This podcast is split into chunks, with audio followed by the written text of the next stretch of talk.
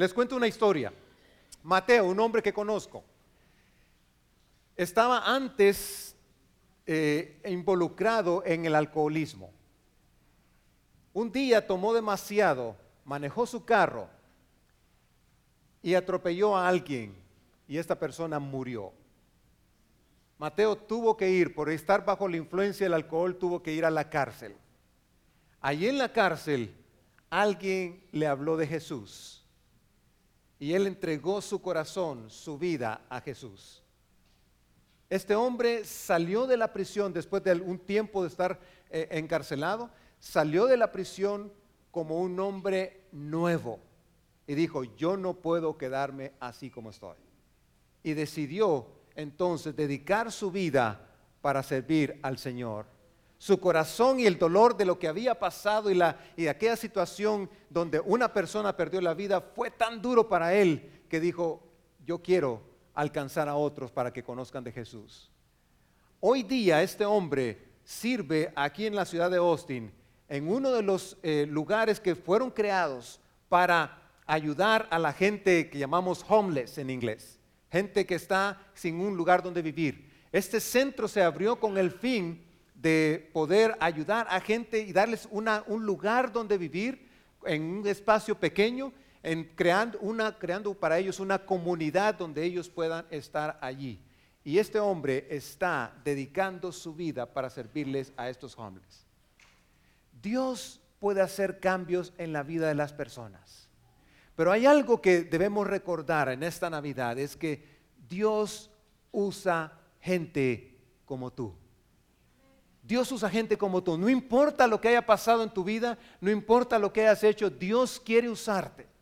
Y la noche de Navidad, esa noche en que Jesús nació en Belén de Judea, Dios decidió no usar para ese, ese evento que era histórico, pero más que histórico, el evento que iba a transformar a toda la humanidad.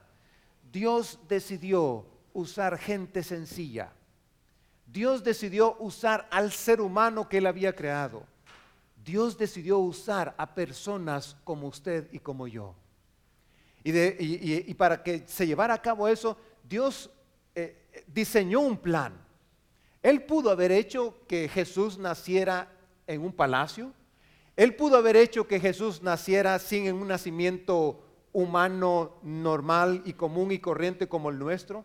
Él pudo haber hecho que sencillamente Jesús se apareciera como los ángeles se aparecieron en el Antiguo Testamento, en los tiempos antiguos. Pero no lo hizo. Él decidió usar personas como usted y como yo. Y esta noche, esta mañana, quiero ah, hablar de tres personas, tres personajes que Dios usó. Y porque me recuerda a mí que Dios es un Dios en donde quiere siempre involucrar a la humanidad. Porque Él quiere, tener una relación personal con cada uno de nosotros. Porque Él desea estar cerca del hombre, cerca del ser humano. Él no quiere ser un Dios distante. Él no quiere ser un Dios lejano. Él quiere ser un Dios cercano a nosotros cercano a nuestra vida, porque Él está interesado en nuestras necesidades. Él nos creó, Él es nuestro creador, pero nos creó con necesidades y una de nuestras necesidades es estar cerca de Dios. Y Dios quiere tener esa relación con nosotros, esa relación personal con nosotros. Así que hay un pasaje en la Escritura, en el libro de, Lucas, capítulo 1, versículo 26 al 38, y quiero mostrarles aquí el primer personaje que es obvio, eh, obvio, en este pasaje. Dice eh, Lucas 1, 26, a los seis meses Dios envió al ángel Gabriel a Nazaret, pueblo de Galilea, a visitar a una joven virgen comprometida para casarse con un hombre que se llamaba José, descendiente de David. La virgen se llamaba María. El ángel se acercó a ella y le dijo, te saludo, tú que has recibido el favor de Dios, el Señor está contigo. Ante estas palabras María se perturbó y se preguntaba, ¿qué podría significar este saludo? No tengas miedo, María, Dios te ha concedido su favor, le dijo el ángel. Quedarás encinta y darás a luz un hijo y le pondrás por nombre Jesús. Él será un gran hombre y lo llamarán Hijo del Altísimo. Dios el Señor le dará el trono de su padre David y reinará sobre el pueblo de Jacob para siempre. Su reinado no tendrá fin. María pregunta, ¿cómo podrá suceder esto? Le pregunta María al, al ángel, puesto que soy virgen. El Espíritu Santo vendrá sobre ti y el poder del Altísimo te cubrirá con su sombra. Así que el, al santo niño que va a nacer lo llamarán Hijo de Dios. Dios decide usar a una joven virgen, posiblemente de 14, 16 años más o menos, no sabemos, y decide usar a esta joven que estaba comprometida en la cultura eh, oriental. Eh, los padres hacían el compromiso de sus hijos escogían con quién se iba a casar y había un compromiso aquí ya hecho. Todavía no había una vida marital entre ella y José, pero ya estaban comprometidos, ya había un arreglo específico.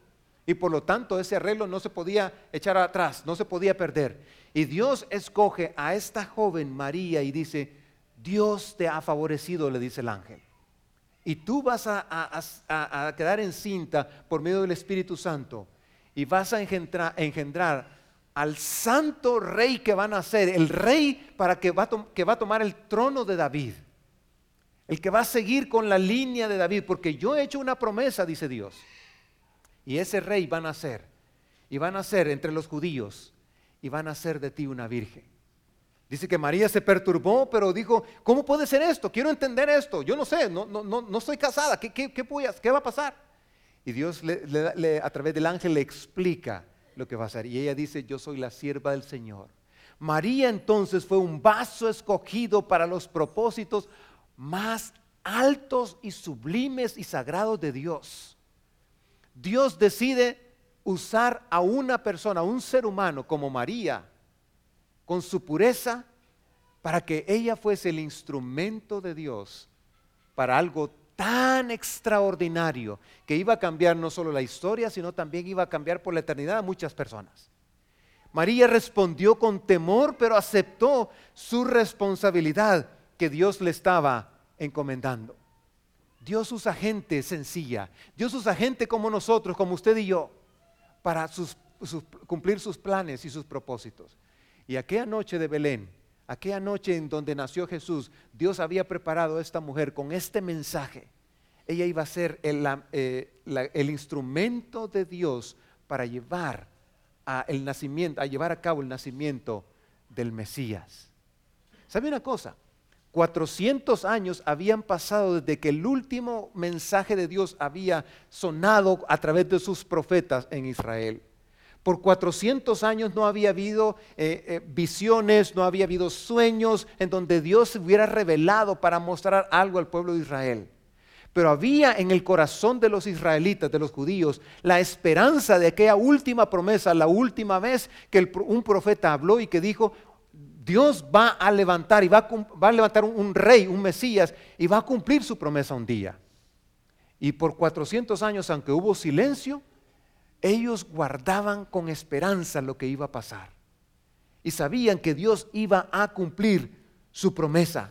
Así que decidieron esperar. Y María en estos momentos se encuentra con el ángel y recibe el mensaje de Dios, lo acepta con gratitud, no entendiendo todo exactamente, no sabiendo qué iba a pasar con su cuerpo al quedar embarazada, no sabiendo todos los detalles de eso, pero confiada en que Dios iba a hacer la obra sobre ella y que ella iba a ser un instrumento de Dios. Así que María fue el instrumento, el vaso de Dios. Pero hay un segundo personaje que la Biblia nos menciona y nos lo menciona aquí en el, en el libro de Mateo capítulo 1 versículos 18 al 25 y se trata de José. Dice así la escritura, el nacimiento de Jesús, el Cristo, fue así. Su madre María estaba comprometida para casarse con José, pero antes de unirse a él, resultó que estaba encinta por obra del Espíritu Santo. Como José, su esposo, era un hombre justo y no quería exponerla a vergüenza pública, resolvió divorciarse de ella en secreto. Es decir, voy a deshacer el acuerdo que nuestros padres han hecho, dijo José pero en secreto. Pero cuando él estaba considerando hacerlo, se le apareció en sueños un ángel del Señor y le dijo, José, hijo de David, no temas recibir a María por esposa, porque ella ha concebido por obra del Espíritu Santo. Dará a luz un hijo y le pondrás por nombre Jesús, porque él salvará a su pueblo de sus pecados. Y todo esto sucedió para que se cumpliese lo que el Señor había dicho por medio del profeta más de 400 años atrás. La Virgen concebirá y dará a luz un hijo y lo llamarán Emanuel, que significa Dios con nosotros. Cuando José se despertó, hizo lo que el ángel del Señor le había mandado, recibió a María por esposa y, cumplió lo que el ángel encomendó de ponerle por nombre Jesús cuando nació. Aquí tenemos el segundo personaje. Este no era un rey, este no era un gran hombre, este no era, un hombre rico, este era un hombre sencillo, común y corriente, José desposado en acuerdo con, esta, con sus padres, con María. Pero dice que José no quería eh, eh, poner en un aprieto a María, porque si este matrimonio, este, este desposamiento, que no era un matrimonio todavía consumado, pero era un acuerdo entre los padres, si se deshacía, ella iba a quedar en vergüenza. Si, si José decidía quebrantar eso, ella iba, a poner, eh, ella, iba a ponerse en vergüenza. Y José decidió que no quería hacer esto. La Biblia nos dice claramente aquí que José era un hombre justo y no quería avergonzar a María. Qué cualidades más hermosas de este hombre, ¿no? ¿Qué, enseñanza para nosotros varones de ser hombres justos, de ser hombres que hacemos las cosas con prudencia. Y él estaba lidiando con eso. Yo, yo me, puedo, me pongo en los, en los zapatos de, de José. ¿Qué hago ahora? me acabo de enterar que mi novia, mi prometida, está embarazada. No entiendo qué está pasando. Ella, e, ella está violando un acuerdo. ¿Qué está pasando? Y, quizás José en esa confusión estaba pensando y pensando y pensando. Y Dios tuvo que revelarse a él a través del ángel. Y mostrarle y decirle, ¿sabes qué? Lo que está pasando es mi plan. Es lo que yo tengo planeado para, para ti y para la humanidad. Así que no temas, no temas recibir a María. Y aquel día la recibió. Entonces nos dice la escritura que era un hombre justo, no quería avergonzarle, pero hizo lo que el ángel del Señor le había mandado y tomó la decisión de creerle a Dios y correr el riesgo. Porque todos iban a darse cuenta, ellos todavía no viven juntos, sin embargo, ella está embarazada. ¿Qué está pasando? Dios quería hacer cumplir su plan y Dios iba a usar a este hombre también para ser parte del plan soberano de Dios para aquella ocasión que llamamos ahora Navidad, el nacimiento del Salvador. Dice la Escritura que eh, Dios le dice a través del ángel a José, este va a ser el Salvador y que va a redimir al pueblo de sus pecados. Otra vez, 400 años de silencio, nadie había escuchado nada más. Y ahora José está no solamente lidiando con esta parte emocional, sino también se encuentra con que un ángel le revela y le dice, mira, aquí va a pasar algo. No temas recibir a María. Así que Dios usó a este hombre. Bendito sea José por todo lo que él hizo, por todo lo que él se arriesgó. Él estuvo dispuesto a pasar la vergüenza pública, arriesgarse a eso por creerle a Dios. Tercer personaje, y quiero mostrarles un último personaje, que creo que son los tres personajes más importantes de la Navidad. Se encuentran en Lucas capítulo 2, versículo 8 al 20. Lucas nos narra con detenimiento lo que está pasando en la vida de, estos, de estos, personajes, en la vida de estos eh, hombres y mujeres en aquella noche de Navidad. Esto se trata de los pastores los pastores de ovejas, hombres que estaban ahí cuidando sus ovejitas en la madrugada, que es posiblemente una noche muy fría. Y dice la escritura de esta manera ah, con respecto a los pastores. En esa misma región había unos pastores que pasaban la noche en el campo, turnándose para cuidar sus rebaños. Déjeme decirle una cosa antes de eso. Estos pastores estaban en un lugar que está más o menos a una distancia de no más de 8 kilómetros de Belén, del templo, cerca del templo, no de Belén, sino de Jerusalén, del templo, donde está el templo. Estos hombres estaban cuidando aquellas ovejas que posiblemente iban a ser sacrificadas para los rituales que se hacían en el templo judío. Y dice la escritura acá, mientras ellos se tomaban, tomaban turno. Sucedió que un ángel del Señor se les apareció. La gloria del Señor los envolvió en su luz y se llenaron de temor. Pero el ángel les dijo, no tengan miedo, miren que les traigo buenas noticias que serán motivo de mucha alegría para todo el pueblo. Hoy les ha nacido en la ciudad de David, o sea, Belén, un Salvador, que es Cristo el Señor. Esto les servirá de señal. Encontrarán a un niño envuelto en pañales y acostado en un, en un pesebre. De repente apareció una multitud de ángeles del cielo que alababan a Dios y decían, gloria a Dios en las alturas y en la tierra paz a los que gozan de su buena voluntad. Cuando los ángeles se fueron al cielo, los pastores se dijeron unos a otros, vamos a Belén a ver esto que ha pasado y que el Señor nos ha dado a conocer. Así que fueron deprisa, encontraron a María y a José y al niño que estaba acostado en el pesebre. Cuando vieron al niño, cuando, vieron, cuando, vieron, al niño eh, que estaba acostado en el pesebre, perdón, cuando vieron al niño, contaron lo que les habían dicho acerca de él y cuantos lo oyeron se asombraron de lo que los pastores decían. María por su parte guardaba todas estas cosas en su corazón y meditaba en ellas. Los pastores regresaron glorificando y alabando a Dios por lo que habían visto y oído. Los pastores eran hombres sencillos, humildes, gente que se dedicaba a cuidar ovejas, ese era su trabajo, posiblemente negociarlas, pero esa noche Dios decide no usar reyes, Dios decide esa noche de Belén usar a estos pastores. Y ellos fueron los mensajeros, quizás los primeros mensajeros en anunciar, glorificar a Dios, dice, contaron lo que Dios, lo que Dios les había dicho a través de los ángeles. Fueron y visitaron. Y esa noche de Belén estaban esos pastores allí. José, María, Jesús el Salvador del mundo, obviamente, y estos pastores en esta noche de Belén. Los pastores eran hombres, eran hombres sencillos, se llenaron de temor con la aparición de los ángeles, pero reconocieron que esto era de Dios, a pesar de que Dios no había hablado muchos años. Respondieron de inmediato, de inmediato a ese mensaje y glorificaron a Dios. Gente sencilla. Dios no usó a Herodes en ese tiempo. Dios no usó a, un César. Dios no usó a una caravana. Esa noche de Belén, esta gente sencilla y humilde estaba allí para ser las protagonistas del plan perfecto de Dios que hoy celebramos. Ellos fueron los instrumentos de Dios para aquella noche.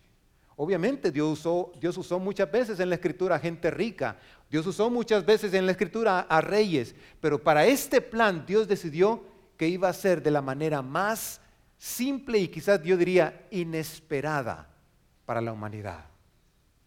¿Y sabe qué? Eso me recuerda que Dios sigue todavía actuando hoy de esa manera. A veces pensamos que Dios se va a manifestar en cosas muy grandes, cuando Dios muchas veces usa la sencillez quizás de un niño para hablarnos, para recordarnos que Dios decidió usar gente común y corriente para llevar a, cabo su plan. A pesar de que, de que la gente esperaba a un rey, Dios decidió usar gente muy sencilla aquella noche. Y no hablo de los magos porque los magos llegaron hasta casi dos años después. La escritura nos dice que ellos llegaron eh, hasta casi dos años después, aunque si usted busca fotos de la natividad va a encontrarse que ahí están los, los magos en sus camellos, pero realmente ellos llegaron dos años después, el niño Jesús ya estaba más grande. Pero esa noche Dios usó a esta persona no un experto de la ley, no un político, no una, una persona rica, Dios usó a esta persona. Y quizás usted eh, eh, se ha preguntado, ¿yo, ¿yo qué puedo hacer para la, obra de Dios? ¿Cómo puedo yo honrar a Dios? Bueno, Dios quiere usarle a usted también porque Dios usa gente como usted. Así que Dios usó la sencillez de una joven virgen y pura de Israel. Dios usó a un hombre prudente, obediente y lleno de fe. Dios usó a pastores humildes que indirectamente preparaban las ovejas para el sacrificio del templo. No eran grandes hombres en aquella sociedad, eran sencillos, trabajadores, pero con corazones llenos de esperanza en la promesa de la profecía. a pesar de que no había habido testimonio de Dios, ellos estaban esperanzados de que un día Dios iba a mandar al rey de los judíos que les iba a salvar a ellos. Así que Dios sigue usando gente como tú y como yo para cumplir sus planes hoy también. Él no ha terminado su trabajo en la tierra. ¿Cree usted eso? Dios no ha terminado su trabajo.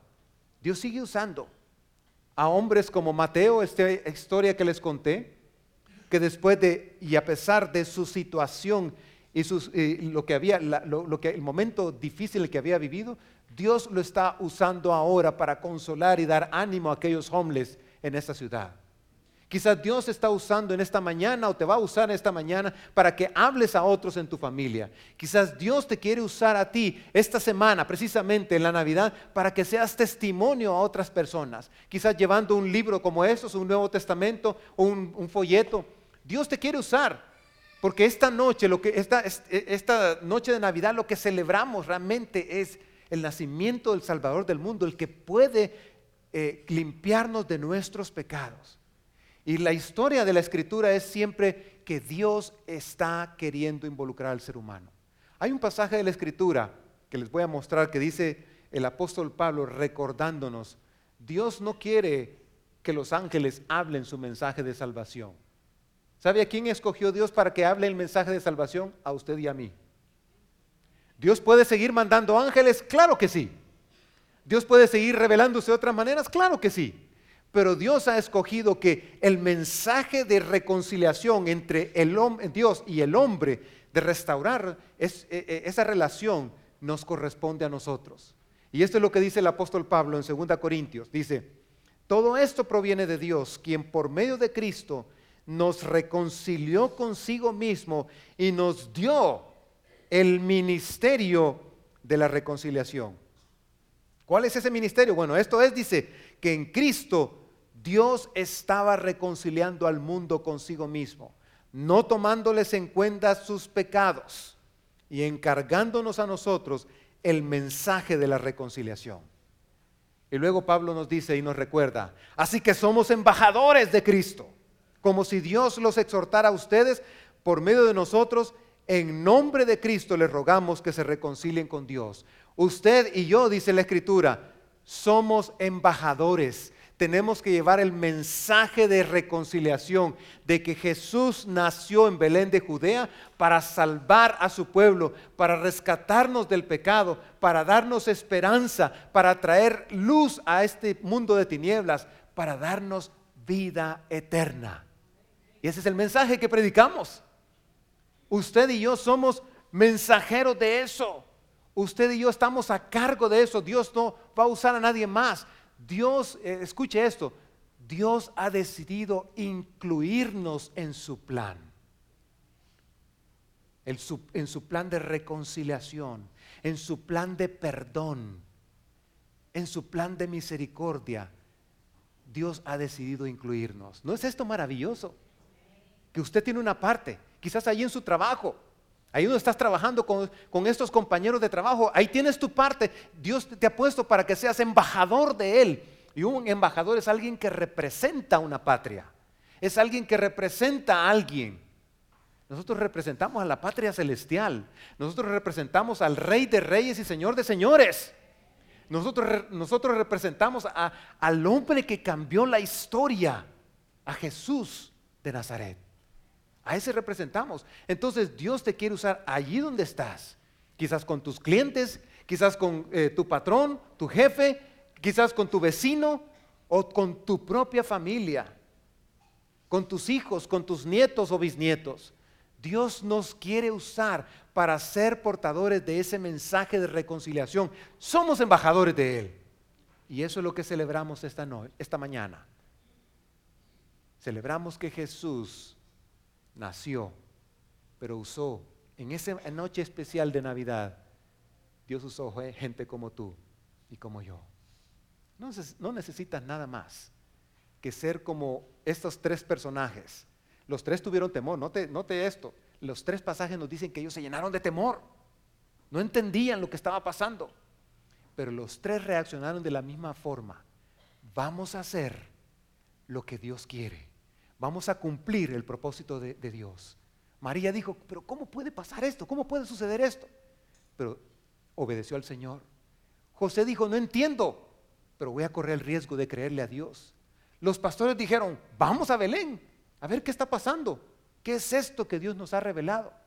Los tres reaccionaron con un corazón dispuesto a obedecer a Dios. ¿Cómo reacciona usted? Dios usa gente como usted y como yo. Y al escuchar el canto que vamos a escuchar esta mañana, para terminar, yo quiero que piense que un día Dios en su plan eterno, quién sabe cuánto, nosotros no tenemos el entendimiento para comprender que el, plan de redención, de reconciliación de Dios fue eterno. El hombre pecó y decidió seguir su voluntad, pero Dios desde entonces ha insistido en seguir buscando al ser humano, buscando al hombre para reconciliarse con él. Porque la Biblia dice que cuando no buscamos a Dios, nosotros nos volvemos enemigos de Dios, nos convertimos en enemigos, somos enemigos de Dios. Pero cuando encontramos a Jesús, cuando le abrimos nuestro corazón a Jesús y cuando exaltamos el nombre de Jesús y lo hacemos rey, no solamente de la tierra, sino de nuestro corazón, nos convertimos nosotros en amigos de Dios y empezamos una relación personal con Dios. Y eso es lo que Dios quiere esta, esta mañana, esta tarde.